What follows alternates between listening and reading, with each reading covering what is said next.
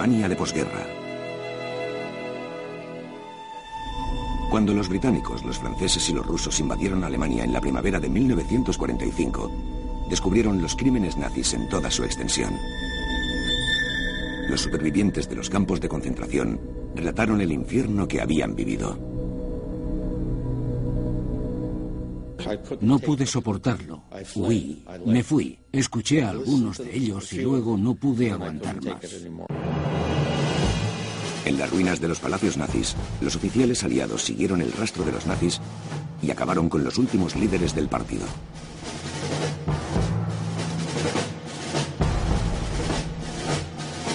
Pero ¿qué iba a ser de los alemanes? La imagen de Alemania era la de la Alemania nazi. Un régimen asesino que había sido apoyado por la gran mayoría de la población. Los alemanes. El mayor problema para los vencedores. ¿Qué debíamos hacer? Era la gran masa de la población, los ciudadanos de Alemania. Los principales secuaces de Hitler fueron sentenciados rápidamente y la búsqueda de los criminales de guerra nazis ocultos continuó en el futuro. Pero, ¿qué depararía el futuro? Queríamos crear algo nuevo y diferente. Los vencedores se centraron en los niños y las personas jóvenes para darles una perspectiva diferente. Se preparó a los alemanes vencidos para que se reincorporaran a la comunidad de naciones democráticas mediante una nueva cultura y una nueva política. ¿Tendríamos que sofocarlos para siempre? ¿Matarlos a todos? ¿O animarles y darles la oportunidad de llevar una vida mejor? Pero llevaría mucho tiempo. Y las sombras del pasado nunca desaparecerían completamente. Culpables y víctimas. Antes del régimen de Hitler, había medio millón de judíos en Alemania. En 1945, después de la liberación de los campos de concentración, había solamente unos cuantos miles. Los supervivientes del holocausto y sus libertadores entonaron juntos antiguas oraciones en sinagogas improvisadas.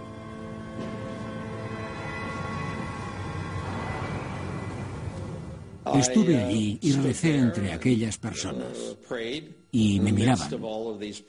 Veían a un oficial norteamericano a quien consideraban un libertador, que se sentía como en casa, asistiendo a un ritual judío ortodoxo. Cuando salí de la sinagoga me quedé por allí. Y muchas personas se acercaron y me contaron sus experiencias. Todas las historias eran muy parecidas, pero a la vez muy diferentes. Y eran tan terribles que me porté como un cobarde. No pude soportarlo. Huí, me fui. Escuché a algunos de ellos, pero no pude aguantar más y escapé. Las fuerzas aliadas avanzaron y liberaron a los internos de los campos de concentración. Muchos querían irse de Alemania. Quienes decidieron quedarse, como los supervivientes del holocausto, no podían olvidar el pasado. Rolf Abrahamson es uno de esos supervivientes de los campos. Cuando fue liberado regresó a su ciudad natal, Marl, en la región del Ruhr. Era el único miembro de su familia que había sobrevivido. Su madre había muerto en un campo ante sus propios ojos. Su padre había sido asesinado por los nazis en otro campo. E igualmente su hermano.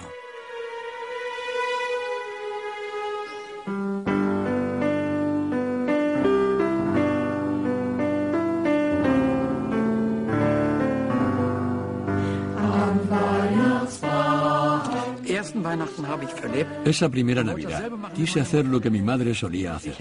Interpreté villancicos cristianos al piano.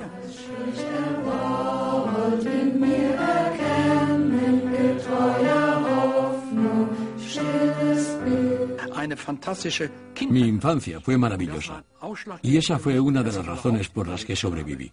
Pensaba en mis padres, en mi padre y en mi madre. Después de la guerra, Rolf Abrahamson continuó dirigiendo la tienda de tejidos de sus padres. Los antiguos empleados le ayudaron a poner en marcha la empresa. Quería agradecérselo en la primera Navidad de la posguerra.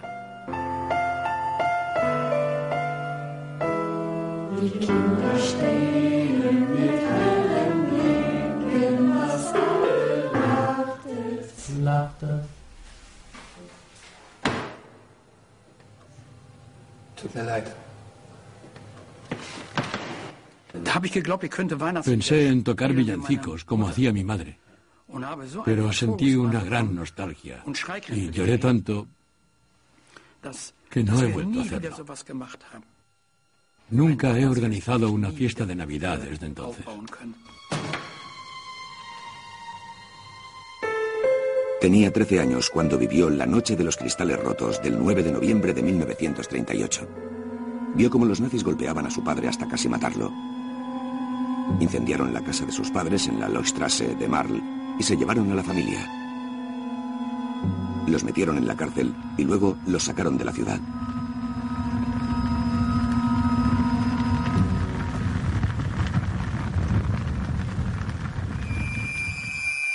Después de la guerra, conoció a una persona de Marl que había perseguido a su familia. Estaba en Marl un día y decidí ir a Recklinghausen. Y había un hombre andando por el borde de la carretera, esperando que alguien le llevara a Harna. Pensé, está al borde de un camino rural y no para nadie. Ha perdido una pierna, le llevaré. Por el camino me habló del 9 de noviembre del 38. Dijo, habíamos comido y bebido juntos y me dijeron que me reuniera con ellos en los Strasse, la mañana del día siguiente. Vas a ver algo bueno, me dijeron. Y fui. La tienda ya estaba ardiendo. Me llevaron al piso de arriba. No puedes imaginar cómo era. El piso de los Abrahamson estaba tan sucio que era indescriptible. Abrí la puerta del coche tranquilamente y le dije, lástima que no perdiera usted la otra pierna también. Fuera de aquí. Mis padres no eran sucios.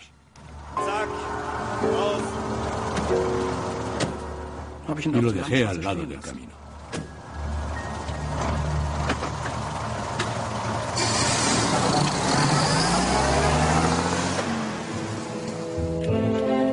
...1947... En Alemania todavía vivía mucha gente que había sido condenada a trabajos forzados en tiempos de Hitler. Muchos no querían regresar a su patria, en la Europa del Este, que ahora estaba gobernada por los comunistas. La mayoría de las víctimas judías que habían sobrevivido al régimen de Hitler vivían en barracones viejos de los nazis. Vivían ahí porque los habían echado de las ruinas en las que se habían refugiado. Casi nadie quería quedarse. Querían irse de Alemania, lejos de Europa, la mayoría de ellos compartía un sueño, Palestina. Israel es establecimiento de un Estado judío. Las autoridades de ocupación norteamericanas, francesas e incluso las de la zona soviética no hicieron nada por dificultar sus actividades sionistas. Solo los británicos prohibieron sus reuniones. Como mandataria en Oriente Medio, Gran Bretaña quería evitar que emigraran a la Tierra Prometida. Pero los sionistas lucharon por su sueño. Incluso levantaron kibutzes en la tierra de sus asesinos. These are agricultural students learning on the farm of the late hanged Julius Stryker, an anti-Semitic specialist, to plant the crops of some distant dreamed of season, perhaps in Palestine. Otros soñaban con la tierra prometida de Norteamérica. Grupos de ayuda, como Unión Judía Estadounidense, se ocupaban de las víctimas de los campos de concentración. Organizaban cursos de aprendizaje y les daban esperanza. Estados Unidos había aceptado acoger 35.000 judíos, pero por el momento solo era una promesa.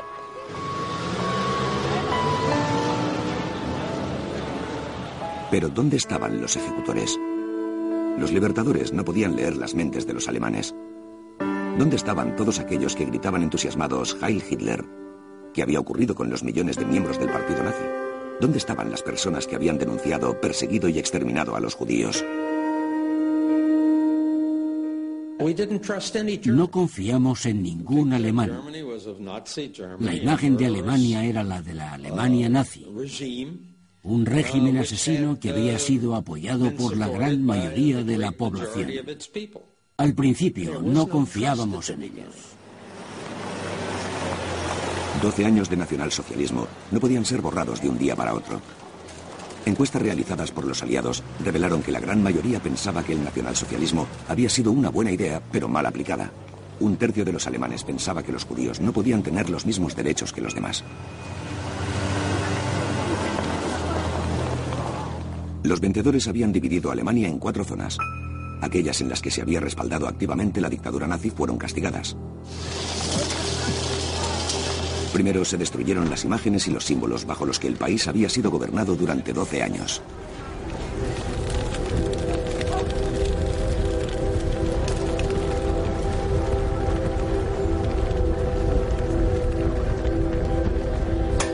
Las emblemáticas estatuas del Führer se hicieron pedazos.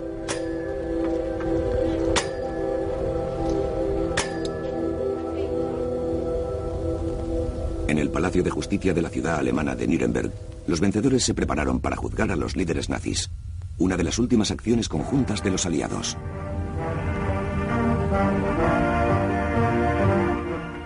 In the devastated German city of Nuremberg, wrecked by tons of Allied bombs, the ruined courthouse stands as a gruesome monument to the lost hopes of the Nazis' bid for world conquest. Here, amid the rubble of Hitler's once proud fortress, Judge Robert H. Jackson, United States member of the court that will try captured Nazi war criminals, inspects the scene of the trial.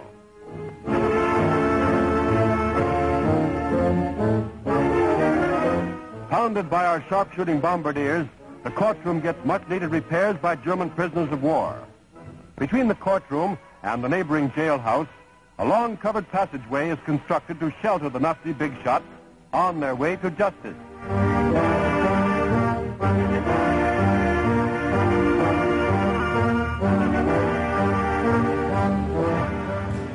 Por primera vez en la historia, el Tribunal de Nuremberg también juzgó los crímenes contra la humanidad. El genocidio fue el centro del proceso legal. Una docena de líderes nazis fueron sentenciados a muerte. Los demás fueron condenados a penas de prisión o absueltos. No era fácil administrar justicia en un Estado que ya no existía. Muchos alemanes hablaban de la justicia del vencedor. En las cuatro zonas se dictaron decenas de penas de muerte en juicios celebrados posteriormente. Los aliados intentaban demostrar que la injusticia nazi estaba siendo expiada por fin. En los cuarteles generales de la zona norteamericana de Frankfurt, los estadounidenses presentaron el plan más exhaustivo de desnazificación. Todos los alemanes serían revisados y pagarían sus fechorías si era necesario. Solo entonces podrían volver a ocupar su lugar en la sociedad. Los alemanes fueron divididos en varias categorías, delincuentes peligrosos, delincuentes menores, simpatizantes y exonerados. El CIC, Grupo de Contraespionaje, actuó en nombre del FBI. Investigaron a fondo cualquier acto criminal de los nazis. Además del partido nazi, teníamos el SD, las SS y algunos más. Registramos todo Berlín y teníamos permiso para hacerlo. But as MG's prisoners climbed down, suddenly the immensity of MG's job in this or any German city is symbolized by another prisoner, a cocky little Aryan Superman. Like thousands of his countrymen, he was still infected. That's the point. He wasn't even being hypocritical or trying to pretend that he was cured. He showed off, still a two-bit big shot in his own mind, even here in prison under MG guard, and with a decent, respected German questioning him. He was still a Nazi, and always would be.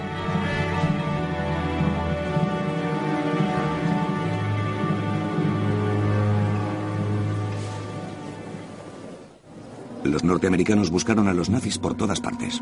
Registraron pisos, empresas y bancos. Y no con delicadeza, precisamente.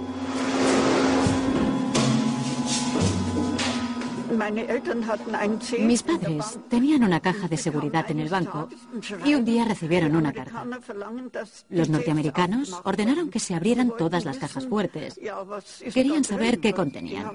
Dios sabe qué pensaban que había escondido la gente.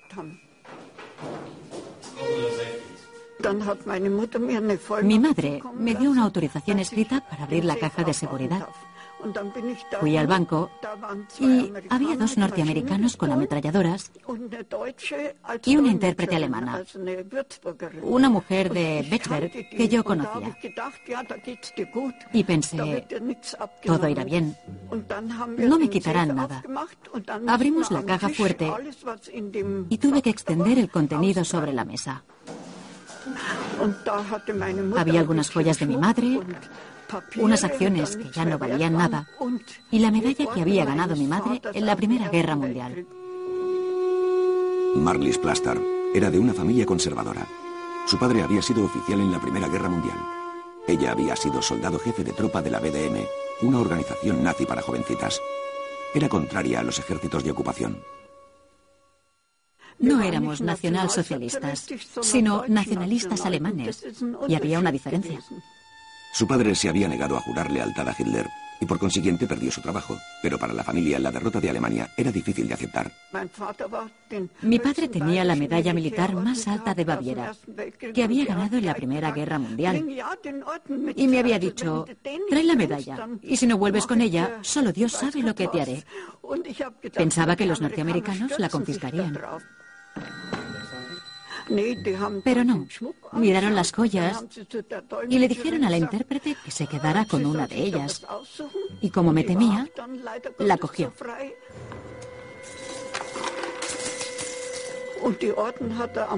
El soldado tiró la medalla al suelo y tuve que arrodillarme para recuperarla. Me permitieron llevármela a casa.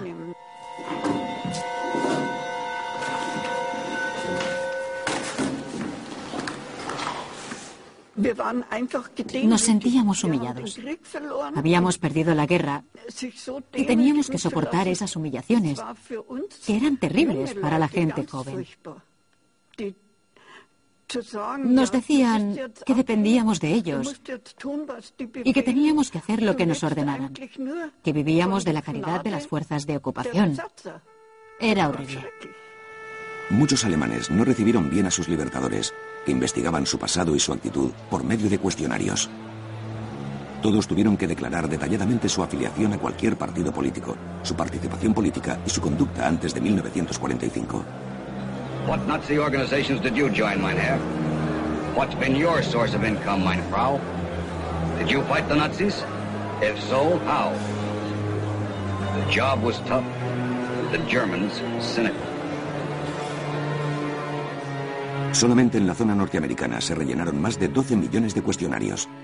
Los alemanes tuvieron que poner sus vidas sobre el papel. En la zona francesa teníamos los mismos cuestionarios que los alemanes rellenaban declarando la verdad o cualquier cosa, pero en general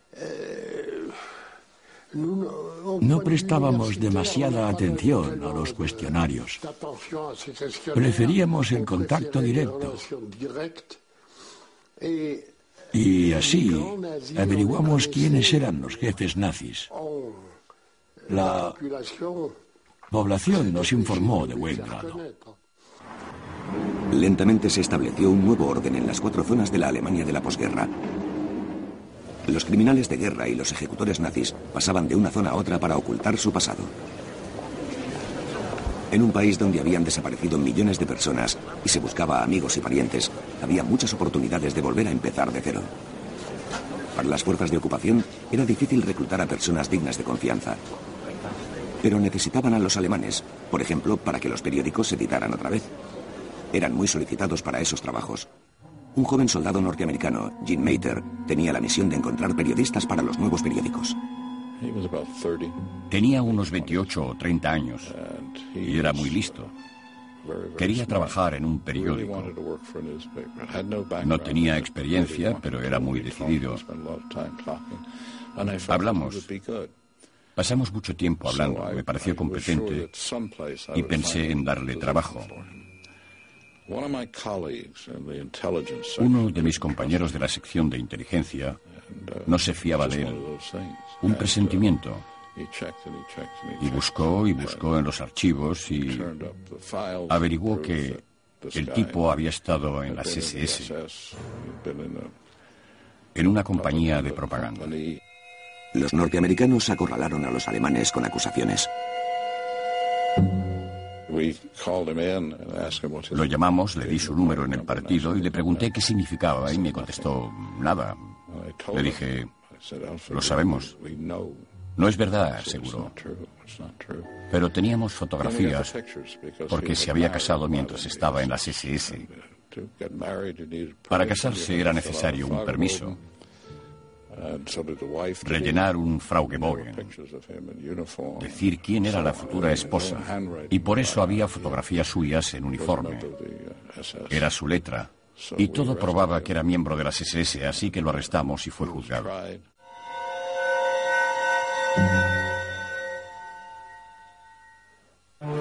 Sin embargo, el proceso de desnazificación se convirtió en un auténtico dolor de cabeza para los aliados de la zona oeste.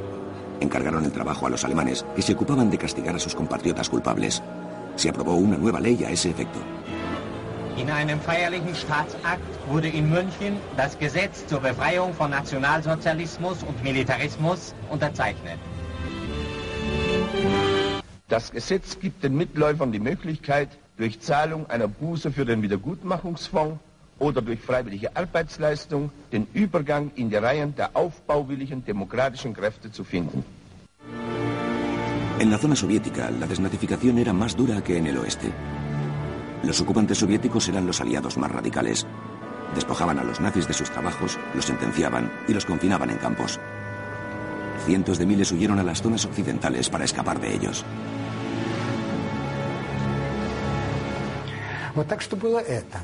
Pero todavía quedaban miembros del partido nazi. Era un auténtico problema. ¿Qué debíamos hacer? Era la gran masa de la población. Los ciudadanos de Alemania. Las autoridades militares soviéticas también pasaron el trabajo de desnazificación a los alemanes. No solo era cuestión de erradicar el nazismo. La purga se extendía también a aquellos que no querían aceptar el régimen de Stalin.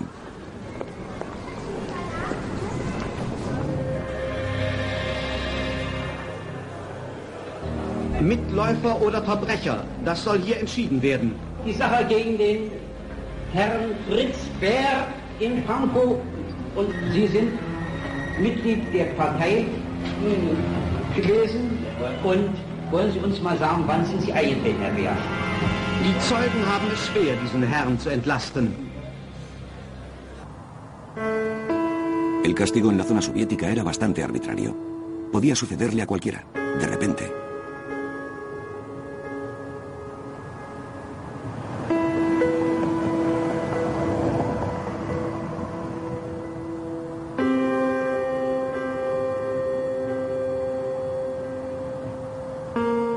Una simple denuncia era suficiente para que un exmiembro de las juventudes hitlerianas terminara en un campo especial del Servicio de Inteligencia soviético. Y las condiciones eran muy duras en sus campos de concentración. Muchos no sobrevivieron.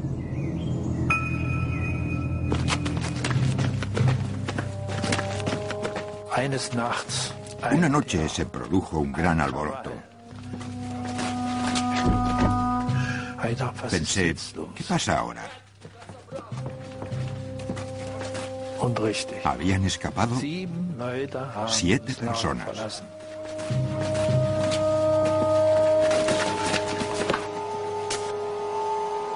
Rodi Paina, encarcelado en 1945 por ser el jefe de las juventudes hitlerianas de un pueblo cercano a Magdeburgo, acabó en el campo especial de los soviéticos en Poznan. Poznan era un infierno, un campamento de barracones. Por la huida de los siete prisioneros, el comandante del campamento ordenó duras represalias. Fusilarían a dos prisioneros por cada uno de los fugitivos. No sé por qué, pero un oficial vino derecho hacia mí.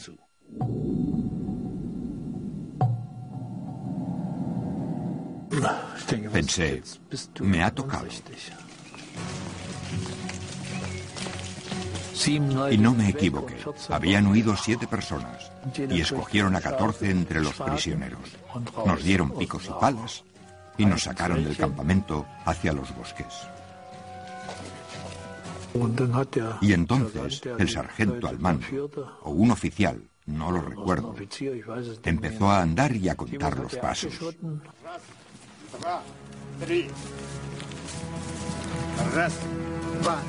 Uno, dos, tres, cuatro. Unos doce metros. Y nos dijo que empezásemos a cavar.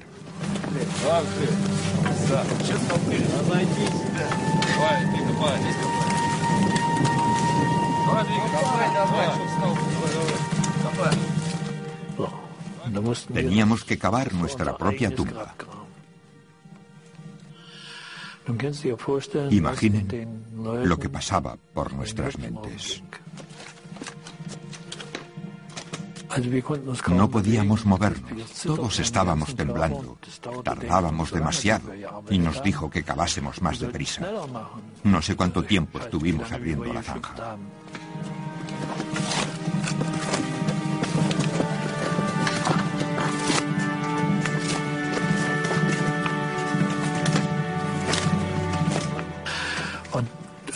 Entonces, dos de los chicos se desplomaron.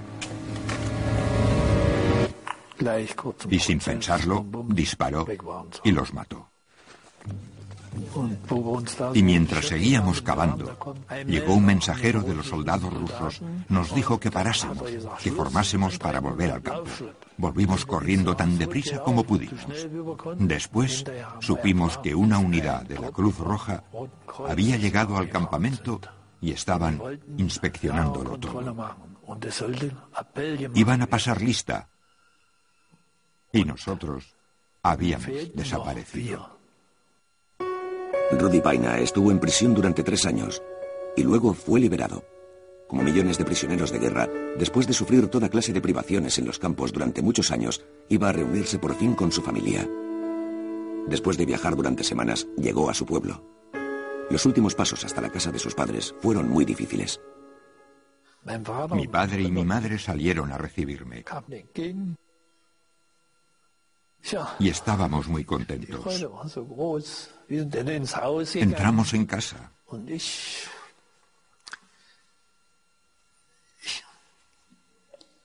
Y durante un tiempo estuve descansando.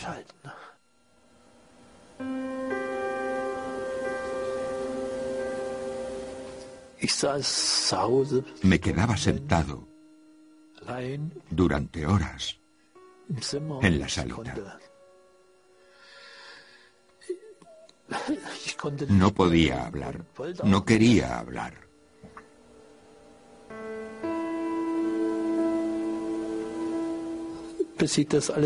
Hasta que me di cuenta de que había vuelto a la vida normal, que ya no tenía que seguir viviendo como un animal. Pero tardé mucho tiempo en reaccionar.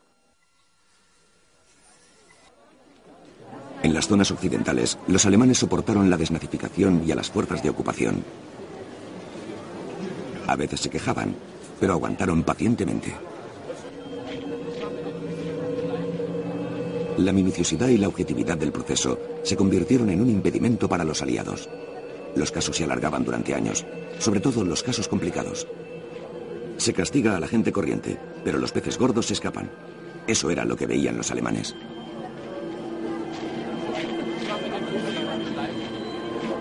Querían olvidar el pasado. Pero los vencedores todavía desconfiaban. En 1947, El paso del tiempo, el noticiario cinematográfico norteamericano, todavía daba una triste imagen de Alemania. Americans are discovering that the Germans are still far from ready to settle down as a peaceful and law-abiding people. Military police are kept busy rounding up gun runners who smuggle weapons to secret bands of Nazi diehards. Alemania, un paraíso para los delincuentes políticos. Es lo que reflejaba el sentir popular. Still hiding out in the cellars of ruined towns and cities are werewolf gangs, young fanatics who were Hitler's most emotional idolaters and who have inherited the dream of a Nazi Reich greater and more powerful than ever. Pero en Alemania la realidad era diferente. Yo no creía lo que decían. Los norteamericanos sabíamos muy bien lo que ocurría.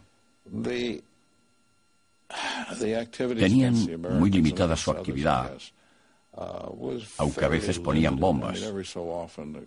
Y volaron un coche oficial en Stuttgart, cerca de donde yo estaba destinado. pero no podían hacer gran cosa. No ocurrió nada importante. Se producían algunos ataques a las autoridades de ocupación. Los autores fueron apresados inmediatamente. In Stuttgart fällte ein amerikanisches Militärgericht das Urteil gegen die elf Attentäter auf die Spruchkammern von Stuttgart und Umgebung. Der Prozessverlauf hatte mit erschreckender Deutlichkeit die Vergiftung einer Generation aufgezeigt, einer Jugend, die mit nationalsozialistischen Doktrinen durchtränkt nur Gewalttat und Vernichtung als Lebenszweck betrachtete. Das Gericht verurteilte den Hauptschuldigen, den 23-jährigen Siegfried Kabus, zum Tode durch den Strand. Sein Verteidiger nannte ihn das Idealprodukt narzisstischer Erziehung. Neun der Schuldigen sind noch nicht 20 Jahre alt. De hecho, el jefe de la pandilla sobrevivió. Las orcas no se utilizaron. La banda de Cabus pasó muchos años en prisión y más tarde fueron perdonados por un tribunal alemán. En la zona de ocupación soviética, incluso la posesión de armas era castigada con la pena de muerte. Un grupo de jóvenes se negó rotundamente a aprender ruso. Y además, algo que muchos de sus allegados no sabían, o tal vez nadie, también tenían armas que escondían por todas partes durante los primeros meses después de la guerra. Algo difícil de imaginar en nuestros días. Mikhail Chernenko, exprisionero, sirvió de intérprete a los soviéticos en su búsqueda de personas que se resistieran a las fuerzas de ocupación. Habían escondido las armas debajo del tejado, en un desván accesible desde el dormitorio del joven que vivía allí uno del grupo. Los soldados registraron la casa donde sospechaban que ocultaban las armas.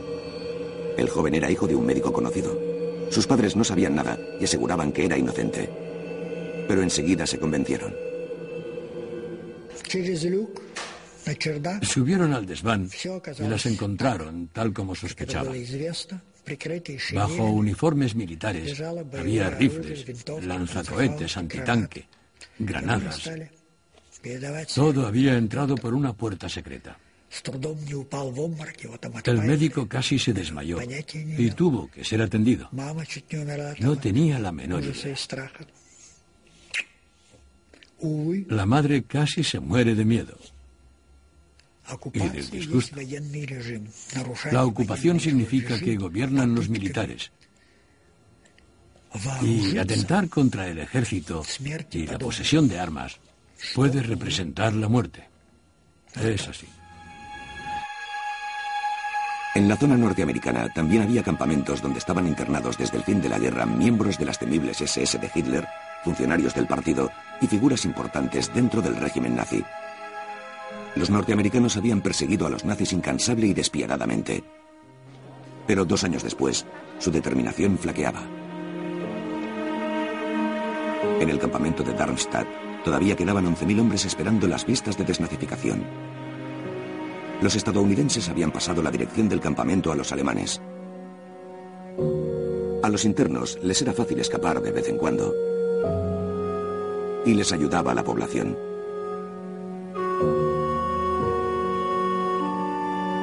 Los prisioneros salían a trabajar en la reconstrucción de Darmstadt. Todas las mañanas salían camiones con grupos que iban a colocar las vías del tranvía. Me dirigí al hombre a cargo de los camiones. También era un interno, un prisionero.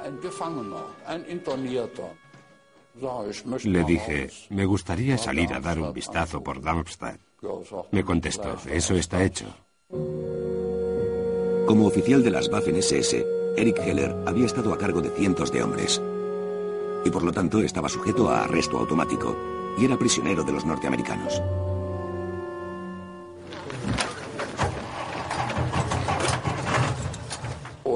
Los camiones salieron del campamento.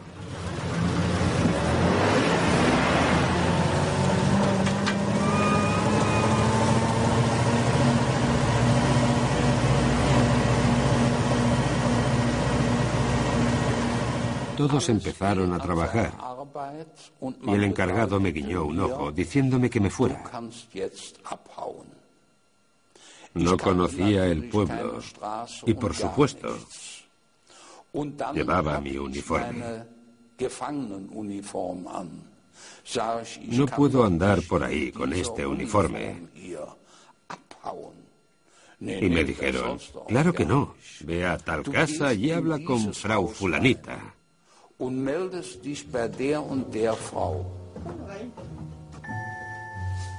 La mujer me dijo, ahí hay ropa, cójala que le esté bien y deje su uniforme. Había varias piezas de ropa que habían dejado los prisioneros. y encontré algunas cosas que me quedaban bien. Unos pantalones, una camisa y algo más. Me miró y dijo, está perfecto, ¿a dónde quiere ir? Y contesté, a tal calle.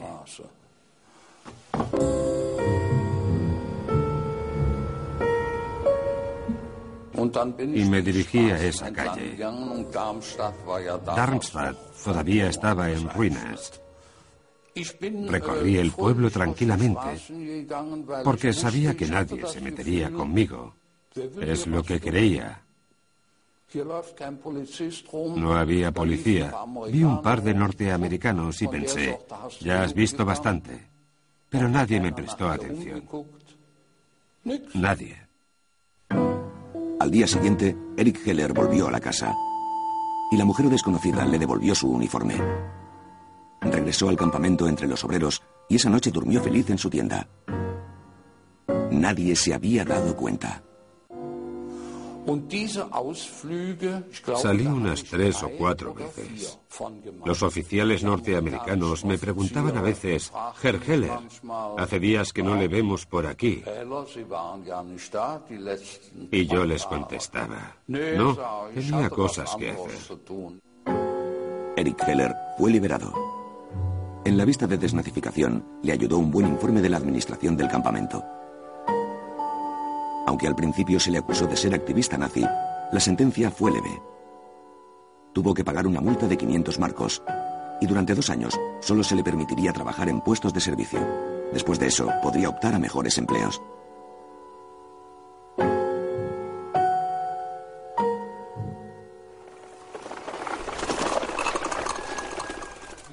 En el Darmstadt Echo vi un anuncio en el que se solicitaba un almacenero para una carbonería. Yo llevaba mi chaqueta de oficial arreglada. Cuando llegué había otros 30 esperando. Pensé que tenía pocas posibilidades. Pero me quedé. Salió un hombre de la oficina y nos pidió que formáramos una fila.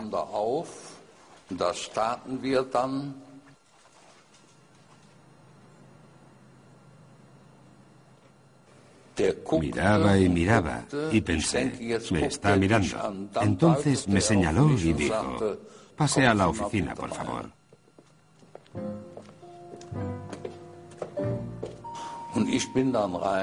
Entré a su oficina y dije, soy Eric Heller. Y me preguntó, ¿era usted oficial? Le contesté, Jabol. Me han arreglado la chaqueta de las Waffen SS. Ya veo, dijo. Usted es el hombre que necesito. Las Waffen SS estaban consideradas como un buen cuerpo y la gente todavía lo respetaba. Eric Heller pasó por el proceso de desnazificación sin dejar rastro. Estaba orgulloso de su pasado nazi y volvía a estar libre. Las autoridades de ocupación estaban tomando una actitud más pragmática. El mariscal de campo Montgomery, el comandante en jefe británico, fue el primero que lo dijo en voz alta. Nada es posible en este país destrozado sin trabajadores alemanes cualificados. La industria alemana había servido voluntariamente a las necesidades de la guerra. La producción se subordinó incondicionalmente a los planes de Hitler Ahora los mismos directores ofrecieron sus servicios a las autoridades aliadas, felices de contar con ellos. Heinrich Norhoff era un líder de la industria de guerra a cargo de la producción de camiones para el ejército. Se le había prohibido trabajar en la zona norteamericana, pero sus servicios fueron bien recibidos por los británicos.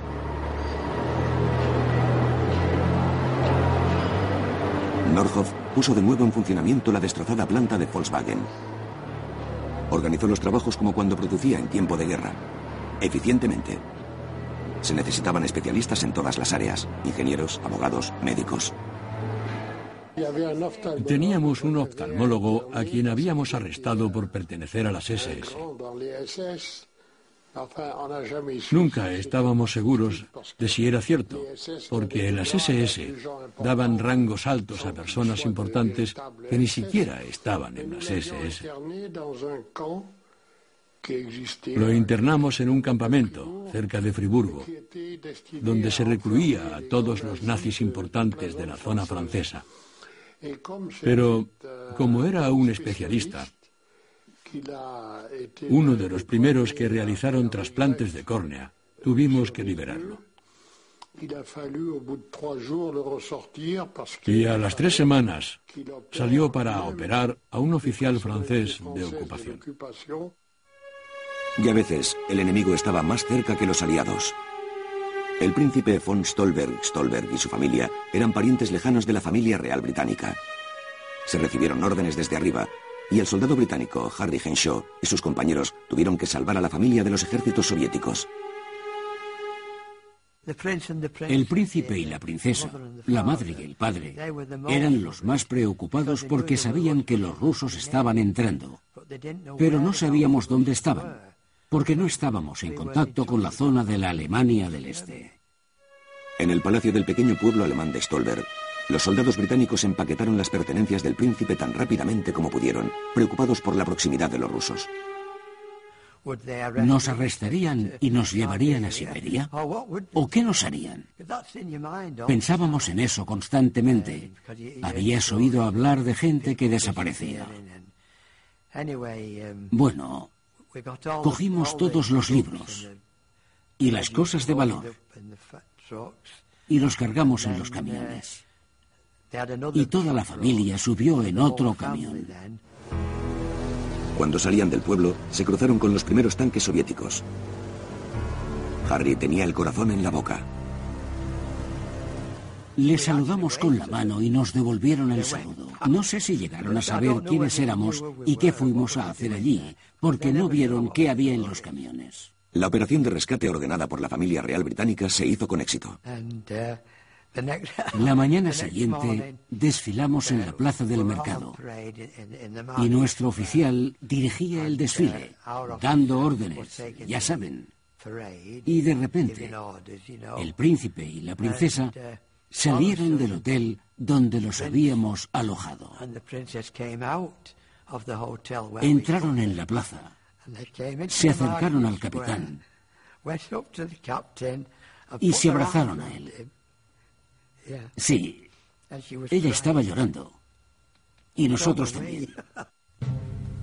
Stalin había dicho, Hitler llegó y se fue, pero el pueblo alemán se queda. En la zona soviética, a veces los conocimientos médicos valían más que un pasado nazi, especialmente si un oficial ruso estaba gravemente herido.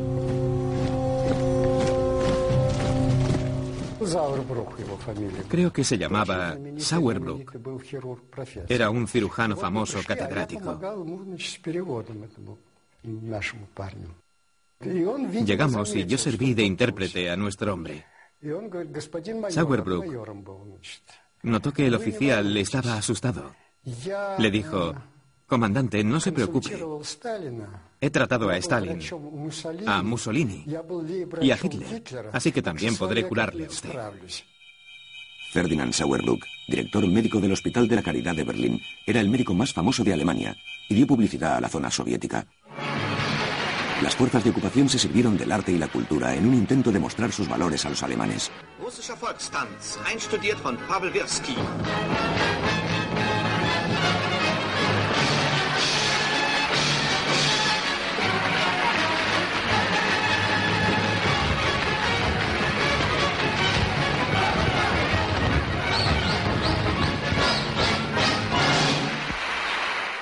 Niños, adolescentes y adultos jóvenes. Las fuerzas de ocupación sabían que la reeducación de los alemanes tenía que empezar por ellos. Habían crecido en el periodo nazi. Habían presenciado la guerra y el caos. Estaban desorientados, a menudo desarraigados.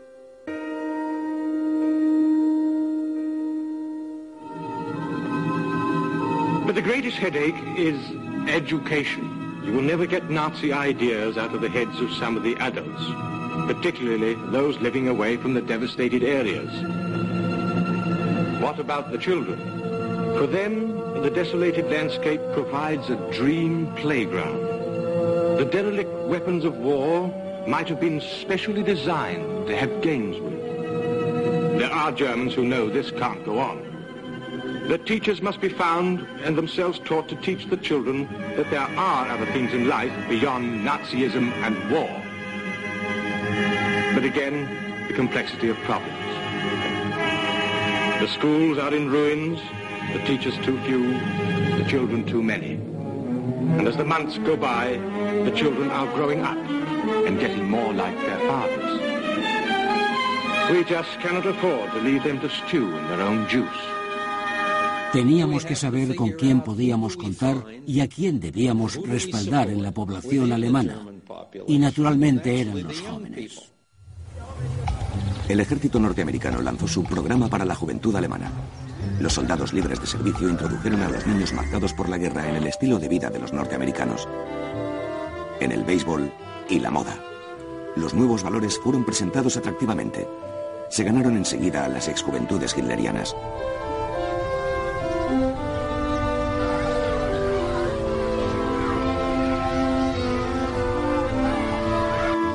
Las chicas de Hitler tenían los mismos sueños que las amas de casa estadounidenses.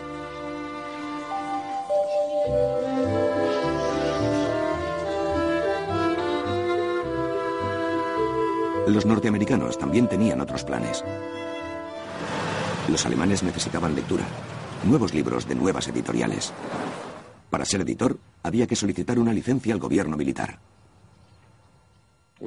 Hacíamos todo lo posible por reeducar y reorientar. Y no solo a los niños en las escuelas, sino también a los adultos. Gradualmente pasamos el control a periodistas de confianza y les proporcionamos fondos. Y no tendrían que dar cuentas a las antiguas Verleiger, las editoriales nazis. Eran un monopolio. Como el papel escaseaba, también lo controlábamos. Al principio fueron los vencedores quienes publicaron los periódicos, pero enseguida los pasaron a los alemanes para que tuvieran su propia prensa libre. Llegaba al pueblo. Primero me reunía con el personal del gobierno militar y les decía para qué estaba allí. Y luego me reunía con los alemanes, con los políticos, los banqueros y el círculo empresarial alemán y los líderes de la iglesia, y les hablaba de lo que intentaba hacer. Yo tenía el nombre de algunos de ellos, pero también lo anunciábamos por la radio, diciendo que estaba en el pueblo. Disponía de una oficina y entrevistaba a la gente. No era la prensa de la zona norteamericana, sino de editoriales privadas. No dimos dinero a esa gente. Se las arreglaron solos para editar los periódicos. No lo respaldábamos económicamente en eso. Jim Mater y su equipo tuvieron éxito. Aparecieron nuevas revistas y periódicos en todas partes, en los pueblos pequeños y en las grandes ciudades de la zona norteamericana. Las licencias del gobierno militar se entregaron en público ceremoniosamente. No queríamos que pareciera una continuación de lo que había existido antes. Queríamos crear algo nuevo y diferente. Las fuerzas de ocupación de las zonas occidentales dieron a los alemanes la clave para la democracia, la libertad de la prensa. Lo que hicimos fue establecer la prensa libre en Alemania y nuestra insistencia para que tuvieran una libertad total ha valido la pena de muchas formas. Los libros y los periódicos, el cine y la radio adquirieron un nuevo espíritu y una música nueva. Auch das Funkhaus München wurde teilweise zerstört. In den erhaltenen Räumen wird aber, während überall im Haus die Handwerker arbeiten, ein reichhaltiges Programm geprobt und gesendet. Hier eine musikalische Kostprobe zweier Gäste. Oh, it's every Sunday morning, dear, when I am by your side. We'll hop into the wagon and off we will ride. Wait for the wagon, wait for the wagon, wait for the wagon and we'll all take a ride. Bajo la influencia de las fuerzas aliadas de ocupación, empezaba la existencia de una nueva Alemania. Nuevas ideas, nuevos planes y nuevas esperanzas que levantaban la moral de la gente. Los prisioneros de guerra que iban siendo liberados se encontraron con un país irreconocible. Volvían a empezar.